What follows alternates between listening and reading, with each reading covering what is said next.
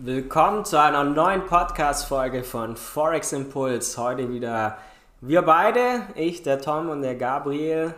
Herzlich willkommen. Ja, wir haben heute spannende Fragen zum Thema Forex uns ausgedacht. Da bin ich schon sehr gespannt drauf, wie du die beantworten wirst. Und dann würde ich sagen, legen wir auch schon direkt los. Legen wir direkt los, auf geht's. Ja, Scalping oder Swing Trading? Scalping oder Swing Trading. Ähm, ich bin eher für Swing Trading.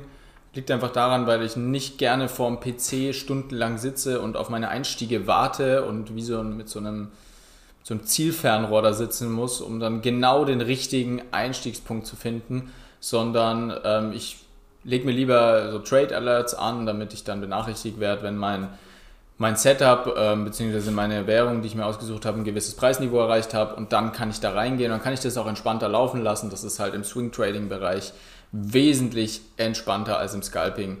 Und ja, man, nichtsdestotrotz kann man zwischendurch mal scalpen. Habe ich auch eine Zeit lang gemacht, aber ich bin eher Team Swing Trading. Also kommt auch ein bisschen auf Charakter und Person drauf an, beziehungsweise auch auf den Alltag. Aber ich denke tatsächlich für die meisten, die auch berufstätig sind, eignet sich in der Regel schon Swing Trading, weil du einfach viel mehr Zeit zum Reagieren hast und das Ganze vorbereiten kannst.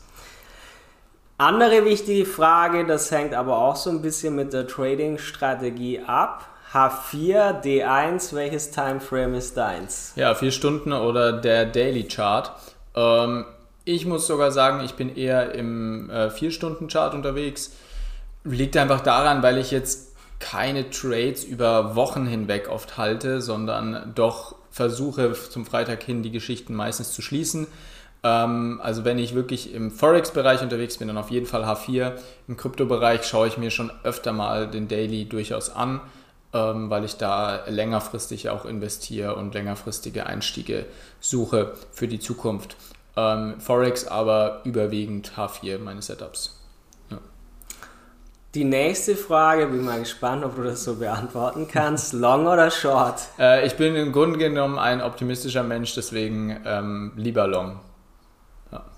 Okay, wobei man ja dazu sagen muss, im Forex-Trading ist ja mehr oder weniger egal. Du kannst in beiden Richtungen profitieren. Das ist ja das Schöne. Das ist das Schöne an das, das stimmt. Äh, trotzdem muss ich sagen, bin ich irgendwie immer ein bisschen, weiß ich nicht. Ich glaube, wenn man so meine Statistik durchgeht, dann sind die Longs laufen auf jeden Fall besser als die Shorts. Tatsächlich muss ich ja. gestehen, ist bei mir auch so. Ja. Neulich mal durchgeschaut, äh, bin ich bei meinen Longs deutlich, deutlich besser. Ja. Nächste Frage: Fremdkapital, auch als Prop Trading bekannt, oder lieber Eigenkapital? Wenn die Plattform sinnvoll ist, auf der du Fremdkapital-Trading machst, ähm, die seriös ist, die ähm, ja einfach schon länger am Markt auch existiert, dann würde ich sogar zu Fremdkapital tendieren. Liegt einfach daran, weil du weniger Eigenrisiko trägst. Natürlich musst du erstmal einen gewissen Evaluierungsprozess da durchgehen ähm, und dieses Kapital erst erlangen.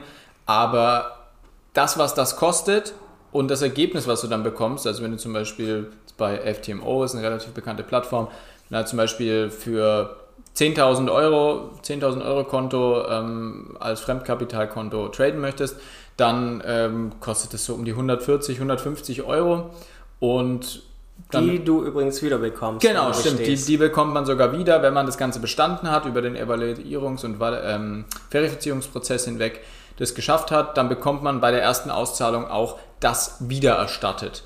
Und ähm, das ist natürlich ein Vorteil, weil im Endeffekt hast du, wenn du das dann alles geschafft hast, eigentlich gar keine Kosten und kannst halt auch ziemlich risikofrei dann doch handeln, weil selbst wenn du deinen Account an die Wand fahren solltest, ist es ja nicht dein Eigenkapital gewesen. Nachteil ist natürlich, man hat gewisse Einschränkungen. Oft darf das Konto nicht mehr als 5 oder 10 Prozent ins Minus gewirtschaftet werden, vor allem nicht an einem Tag. Ähm, und man muss natürlich auch mittelfristig profitabel sein. Also es ist eher schlecht, wenn man jetzt zwei, drei Monate hat, die gar nicht funktionieren, dann hast du im Grunde genommen meistens den Account, bist du dann los.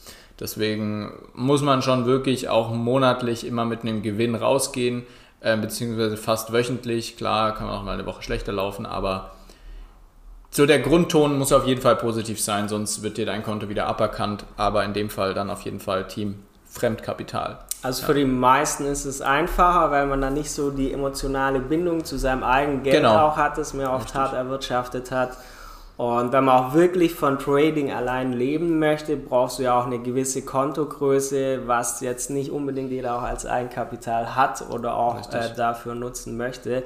Aber ganz klar, lohnt sich erst, wenn man wirklich traden gelernt hat. Deshalb empfehle ich eigentlich erst eine Ausbildung zu machen, dass man wirklich traden kann, weiß, was man mhm. tut und dann kann man eigentlich, wenn man es gelernt hat, auch langfristig eigentlich ja. mit, äh, mit Fremdkapital von profitieren ist meine Meinung zu ja. diesem Thema. Aber wenn wir wieder zum Thema Eigenkapital kommen, habe ich jetzt eine spannende Frage. EU-Broker oder Offshore-Broker? EU-Broker haben natürlich, äh, wir haben jetzt seit ähm, einiger Zeit schon das Problem, dass die Hebel in der EU relativ gering sind. Man kann nur noch mit einem 1 zu 30er Hebel handeln, was zur Folge hat, ähm, dass du wesentlich mehr Kapital brauchst, um Kapital bewegen zu können. Ne? Ähm, normalerweise ist so ein 1 zu 100er Hebel oder wenigstens, ähm, nee, nicht wenigstens, sondern 1 zu 500, 1 zu 100 ist normal gewesen im Forex-Bereich ähm, und mit dem 1 zu 30er Hebel hast du halt in der EU echt Probleme. Vorteil ist mit dem EU-Broker, du bist natürlich abgesichert, du hast Kapitalsicherung, eine Einlagensicherung, wenn dein Geld ähm, aus irgendeinem Grund flöten geht, weil der Broker irgendwie Scheiße gebaut hat, weil der Broker pleite geht, was auch immer. Wenn du jetzt einen Offshore-Broker nutzt, hast du einen höheren Hebel, hast wahrscheinlich weniger Hürden auch ähm, aber hast eben die Gefahr, dass der pleite gehen kann, dass der an die Wand gefahren wird und dann ist dein Geld weg und du kannst auch niemanden dafür dann belangen eigentlich. Also es ist nur sehr schwierig, sein Geld dann herauszubekommen. Heißt also Offshore-Broker in dem Fall nur nutzen, wenn man Kontakte dahin hat, wenn man auch irgendwie vielleicht einen persönlichen Support hat, dort einen guten Ansprechpartner, wo man weiß, ja, der arbeitet in dem Bereich, der ist dort unterwegs, da kann ich mich drauf verlassen, da habe ich einen Ansprechpartner, wenn irgendwas schief geht.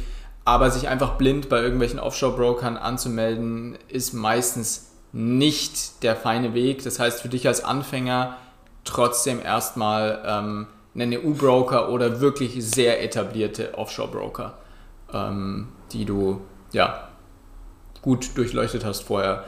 Ähm, dazu auch natürlich auf unserer Website mehr. Wir haben auch verschiedene Broker, die wir gut finden und die wir nicht so gut finden und vielleicht ist da auch was für dich dabei.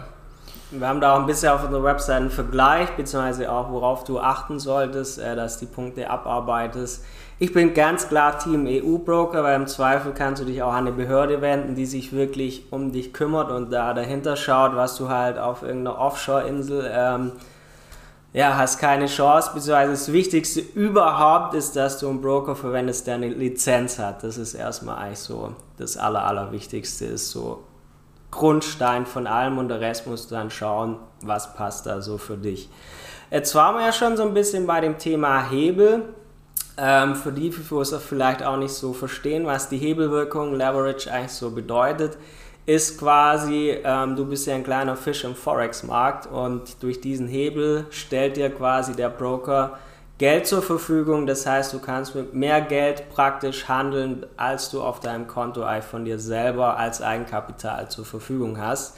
Und hier die Frage 1 zu 30 Hebel oder lieber 1 zu 100 Hebel? Diese und viele, viele weitere Fragen zum Thema Forex bekommt ihr dann in der nächsten Woche geklärt. Am kommenden Montag gibt es dann den zweiten Teil von unserer spannenden Podcast-Folge von Tom und mir. Ich wünsche euch einen guten Start in die Woche. Bleibt fit, schaut euch die Märkte an, schaut, was ihr mitnehmen könnt und bis bald.